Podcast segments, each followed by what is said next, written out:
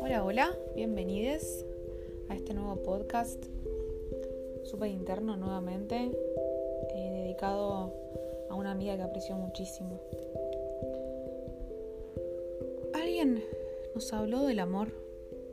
Qué palabra con tantas historias en su seno y variados significados cargados de emociones obviamente subjetivas. ¿Acaso alguien nos habló del amor propio? ¿Del amor interno? Estamos acostumbrados a vernos reflejados en el otro ser, anhelando ser, tener ese otro ser. Paradójico, ¿no? Para poder entender qué significaba esa palabra, aclaro con felicidad que esa búsqueda sigue en pie, tuve que viajar. Hablo de una aventura interna, por caminos que solo yo conozco. En ese camino percibí sensaciones incómodas, negativas, recuerdos y pensamientos de desprecio y odio.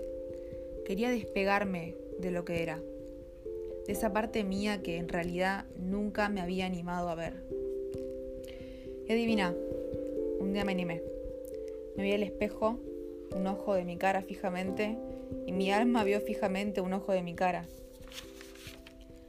Se reconoce, se mira, se ama, ve su cuerpo físico frente a un material que usan los humanos para reflejar su figura y entiende que es perfecta. Entiende que su cuerpo es la herramienta más inteligente en el planeta Tierra y que en ese cuerpo se encuentra alojado su cerebro, que le permite crear maravillas humanas. Agradece plenamente sus extremidades y se divierte observando cómo la piel delimita su realidad. A partir de conectar conmigo entendí que mi cuerpo humano es un regalo hermoso y me encanta cuidarlo y mimarlo.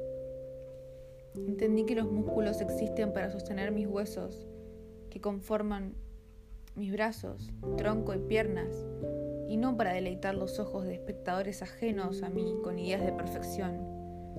Ahora no hago ejercicio por mi figura visual estándar de marcas de ropa.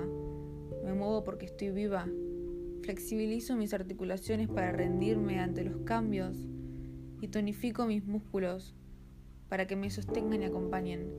Cultiva tu jardín interno, porque así jamás vas a volver a querer parecerte a nadie más, porque sabes que sos única. Te amo.